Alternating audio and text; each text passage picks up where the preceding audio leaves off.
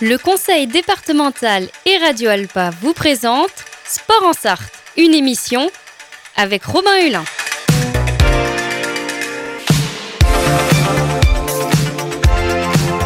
Courir, nager, pédaler, frapper fort. L'équipe de France est championne du monde. Oh putain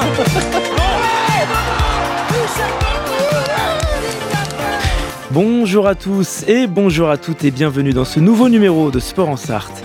Exceptionnellement, cette émission a lieu aujourd'hui et non pas jeudi parce que nous serons mobilisés sur le campus de Le Mans Université à l'occasion du Forum de la laïcité et de la diversité. Nous serons d'ailleurs en direct de 12h30 à 13h30. Alors cette semaine, dans notre rendez-vous sport, on va prendre euh, le large en mer, on va parler de voile, de bateau et je reçois le skipper Lomano Takasi. Bonjour. Bonjour Robin. Merci d'être avec nous. Donc vous concourez avec plusieurs modèles de voiliers, vous êtes passé au Figaro 3 récemment, avec pour objectif la route du Rhum en 2026. On va parler en détail de toute votre actualité, des projets à venir, mais d'abord intéressons-nous d'un peu plus près à votre parcours. Qu'est-ce qui vous a mené euh, de la Sarthe euh, à la mer euh, J'ai envie de dire plusieurs opportunités, euh, plusieurs portes qui se sont ouvertes un peu euh, au fur et à mesure de mon parcours et, voilà, et j'en suis arrivé euh, un jour à, durant mes études à, en licence, en STAPS, à partir euh, à Douarnenez dans le Finistère. Et c'est un peu là où tout a commencé avec, euh, avec la voile et la course au large. Quoi. Parce que vous auriez pu être professionnel de rugby au début des années 2010. Alors professionnel, je sais pas, mais en tout cas, euh, quand j'étais plus jeune, euh, ado, j'avais qu'une seule chose en tête, c'était vraiment euh, faire du rugby à haut niveau. Je m'en suis donné les moyens. Et puis euh, les blessures ont fait qu'à un moment donné, j'ai dû arriver, j'ai dû stopper, on va dire, mon élan. Et la raison est passée par là et j'ai pris les études, le chemin des études, et qui m'a amené vers Rennes. Bah, Rennes, qui est pas, pas très loin de la mer finalement. Rennes qui est pas très loin de la mer, mais j'avais pas encore euh, en tête de, de prendre le large, on va dire. En fait, il y avait cette volonté d'aller, euh, de découvrir une discipline sportive après le rugby. Et c'est peut-être par hasard ce qui vous a amené ensuite à, à la voile? Ouais, alors depuis que je suis tout petit, c'est sûr que j'aime beaucoup euh, les défis, les choses un peu extraordinaires. Et, et c'est vrai qu'après le rugby, je suis arrivé à Rennes un peu avec pas trop de projets en tête, hormis, euh, hormis décrocher euh, mon master et faire mes études. Et en fait, durant ma licence euh, marketing du sport en STAPS, eh ben, j'ai eu euh, l'opportunité d'aller faire un stage de, de fin d'études au sein d'une structure à Douarnenez qui me proposait de faire de la gestion de projet course au large. Vous êtes originaire de Wallis et Futuna, si je ne dis Ouais. pas de bêtises. C'est- Alors en fait, euh, cet univers aussi que vous avez découvert, euh, la voile, la mer? Oui, bah non, enfin vraiment pas du tout. En fait, moi j'ai mes origines. En fait, euh, j'ai ma mère qui est sartoise, Hmm. mon père qui est de Wallis et Futuna, et et je pense plutôt dire que on a des, on a un ancrage fort au sein de la famille qui est assez terrien. Et, euh, et le rapport à la mer euh, et à la voile n'existait pas du tout quoi. Et alors, comment est-ce qu'elle a démarré cette aventure avec la voile euh, au milieu de vos études de STAPS? Avec quel modèle vous avez démarré? Bah, en fait, j'ai côtoyé durant, mes, durant ce fameux stage à Douarnenez, j'ai côtoyé différents skippers euh, reconnus et qui, euh, on va dire, j'étais assez, assez impressionné et assez attiré par ce qu'ils faisaient, ce qu'ils pouvaient vivre. En fait, il y a toujours cette part de mystère où quand on est de l'extérieur du milieu, on comprend pas trop ce que eux peuvent vivre quand, quand ils sont tout seuls en mer. Et j'avais surtout ce côté-là qui, qui m'intéressait. Et au fur et à mesure, bah, en fait, euh, j'ai commencé à naviguer. euh, et à me dire que potentiellement, peut-être que je pouvais prétendre un jour à être à leur place.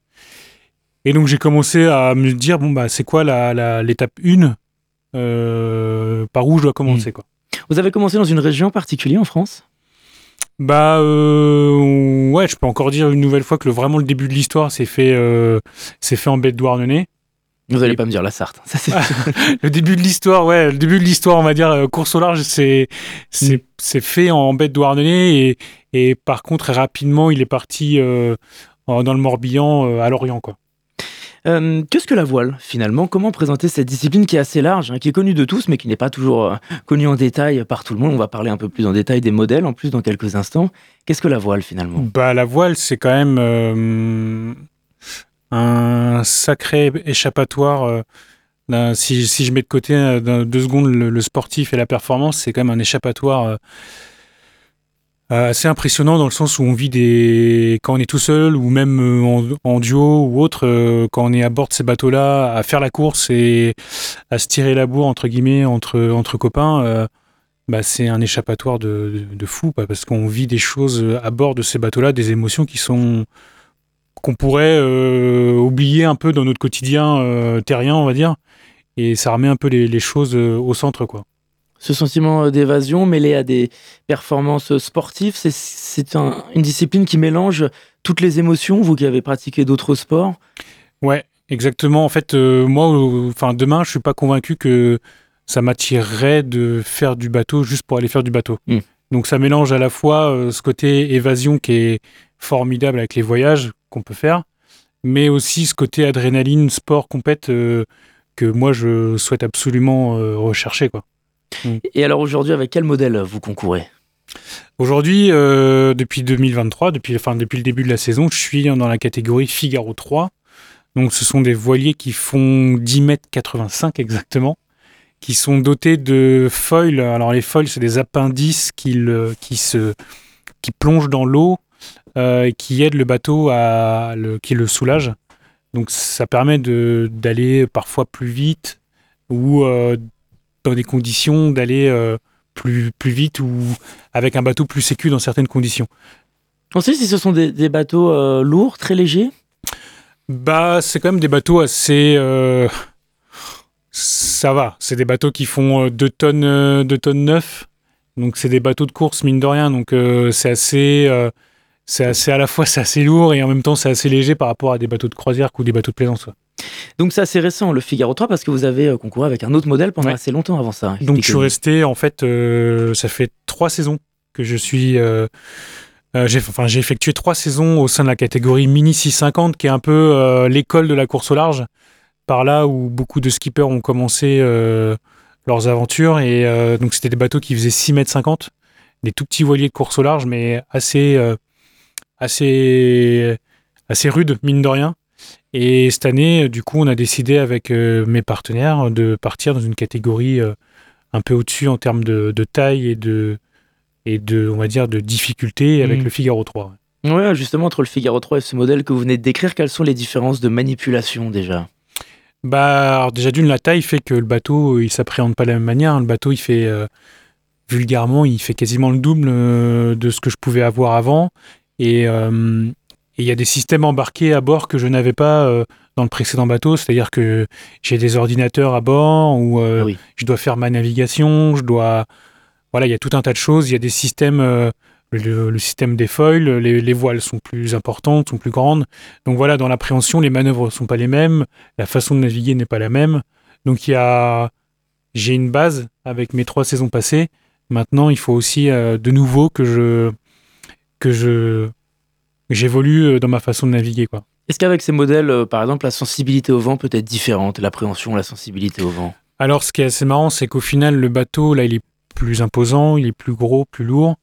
Euh, pour le coup, il y a certaines manœuvres qui ont un peu disparu par rapport à, l'ancien bateau, c'est-à-dire qu'il est, il est moins sensible au vent fort, ce qui fait qu'on peut aller plus dans le vent fort que précédemment où, où le bateau était très très très sensible au moindre coup de vent. Quoi. Alors avant de parler un peu de la route du Rhum, déjà quel est le programme pour cette année 2023 et les mois à venir? Eh ben ça va arriver très vite parce que ma première course c'est dans moins d'une semaine. Euh, c'est début avril et euh, c'est déjà une première course qui va me permettre un peu de de me enfin de me mettre dans une dans une, dynamique de course euh, voir ce que je dois bosser pour la saison à venir.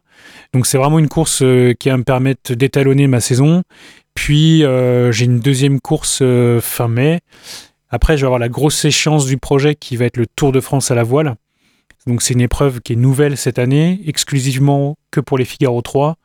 Euh, donc c'est une, c'est une course qui va s'étaler quasiment sur trois semaines de fin juin à mi-juillet. On connaît le parcours un peu du Tour de France On, connaît, on connaît en partie. Donc grosso modo, on va partir du Nord-Bretagne avec la Manche. Et puis, euh, on va aller jusque la Charente-Maritime. Et de là, euh, il y aura pas mal de villes-étapes euh, entre-temps. Quoi. Et vous, quels sont vos objectifs personnels au travers de ces différentes courses? Bah, L'objectif personnel, il est que... alors déjà d'une, finir toutes mes courses. parce que ça reste un sport mécanique. Donc, euh, C'est dur de finir des courses?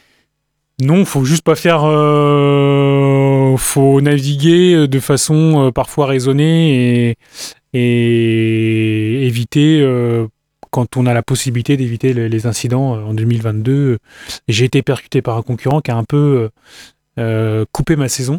Donc là, l'idée, c'est vraiment de naviguer propre, de se faire plaisir. Et sur le Tour de France, évidemment que je vais essayer de d'aller euh, titiller, euh, on va dire, euh, sur certaines étapes, le, le podium. ouais. C'est rare d'être percuté par un concurrent comme ça C'est pas si rare que ça parce que sur certaines lignes de départ, on se retrouve à, Ah oui. à 50, 90 bateaux, à faire des croisements dans tous les sens. Donc non, c'est pas si rare que ça, ça arrive régulièrement. Eh bien, merci Lomano Zakassi. On va se retrouver dans quelques instants en musique, après une musique, dans la deuxième partie de notre émission. Avant ça, je vous laisse avec Rush et Dreamline. A tout de suite.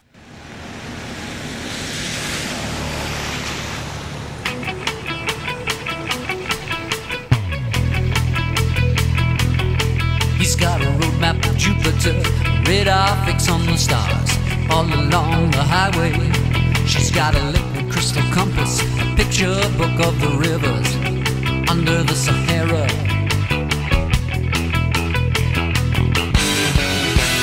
They travel in the time of the prophets on the desert highway straight to the heart of the sun. Like lovers and heroes, I'm the restless part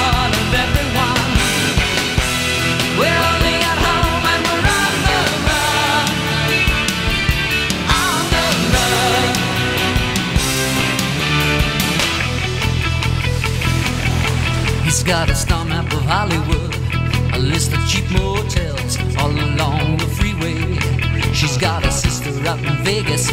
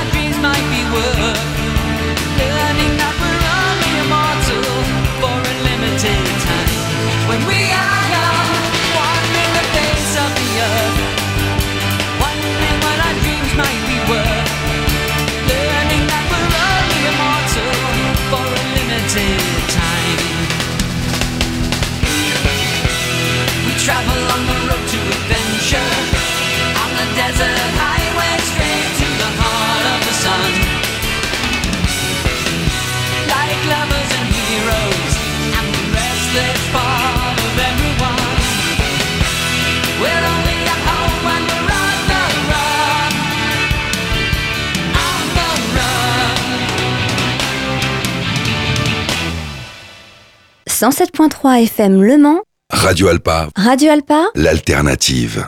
De retour dans Sport en Sarthe, je suis toujours avec Lomano Takassi et on continue de s'intéresser à la voile. Donc votre objectif est de concourir à la route du Rhum en 2026. Cette course est tous les 4 ans. Comment est-ce que vous préparez ça?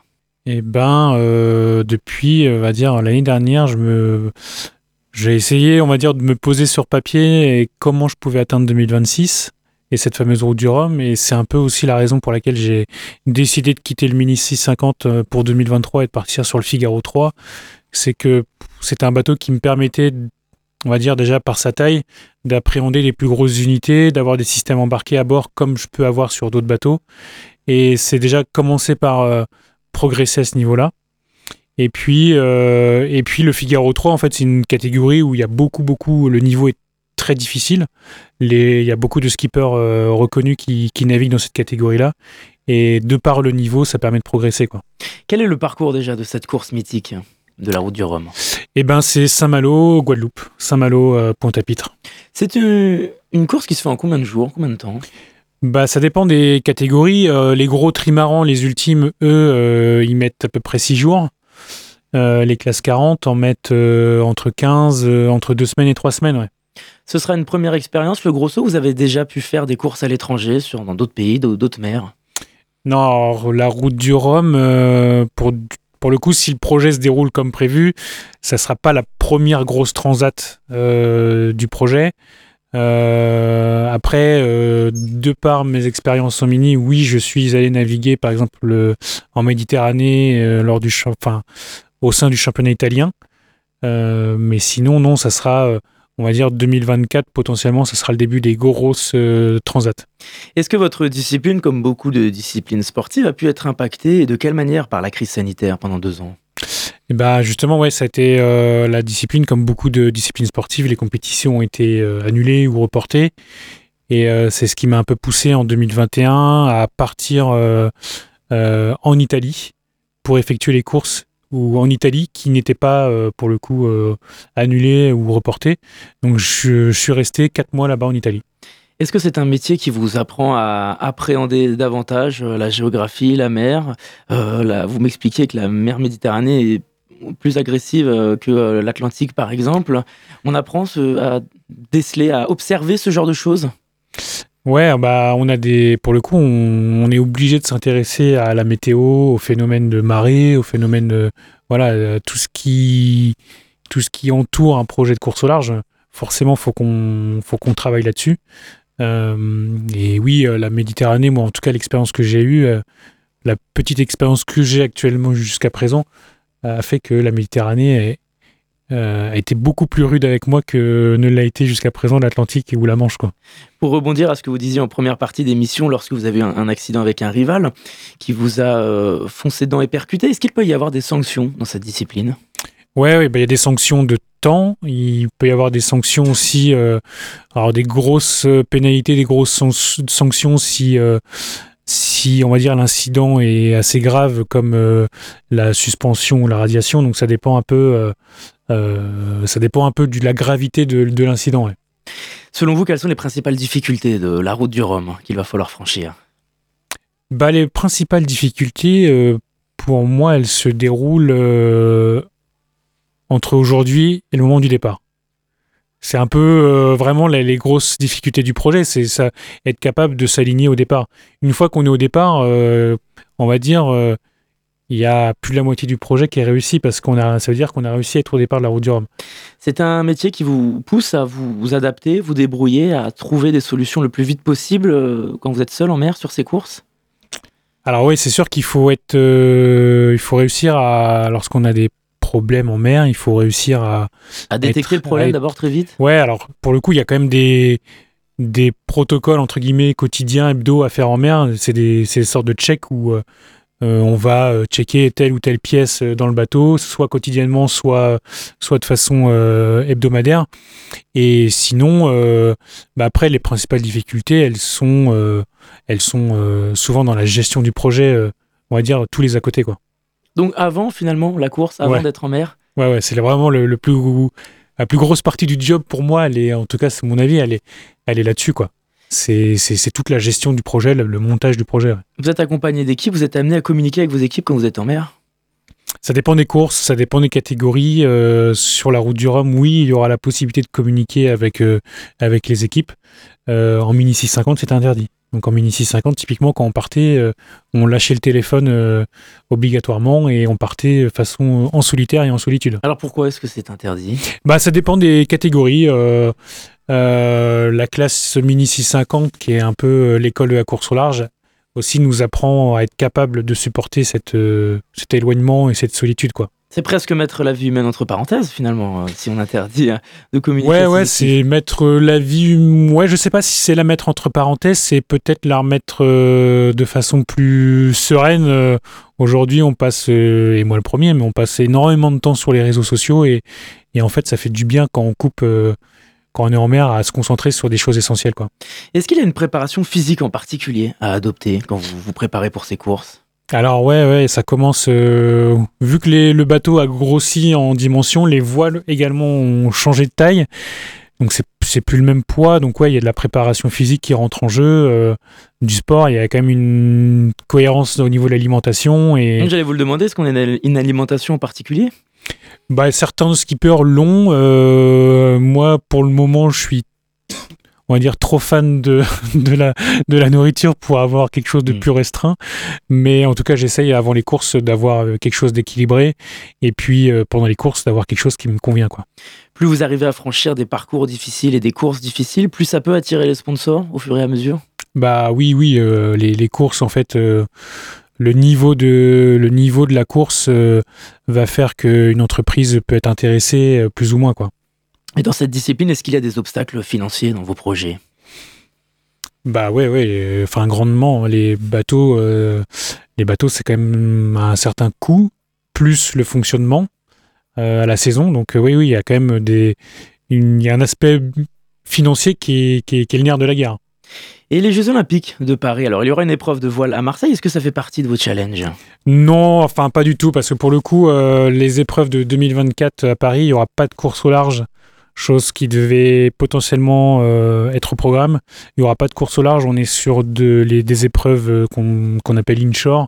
De la régate, c'est vraiment de la régate pure. C'est pas du tout ma discipline. Donc euh, je regarderai ça attentivement, mais ça sera, ça sera pas pour moi. Et est-ce que peut-être dans les prochains Jeux Olympiques, dans 4 ans, 5 ans, ça pourrait vous intéresser? Ouais, je serais euh, sans doute trop vieux. trop vieux, mais, euh, mais euh, non, non, je regarderai ça. Je n'ai pas du tout le profil, on va dire, du régatier pur, plutôt profil course au large, et ça me convient. Bon, en tout cas, l'objectif en ce moment, c'est euh, toujours 2026 c'est la route du Rhum. Est-ce qu'il y a un site, un endroit où on peut suivre votre actualité?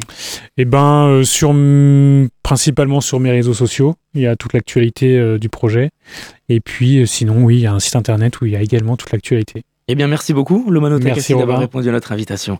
C'est une émission que vous pouvez réécouter en podcast sur radioalpa.com et sur toutes les plateformes de podcast. En attendant, je vous dis à très vite sur notre antenne.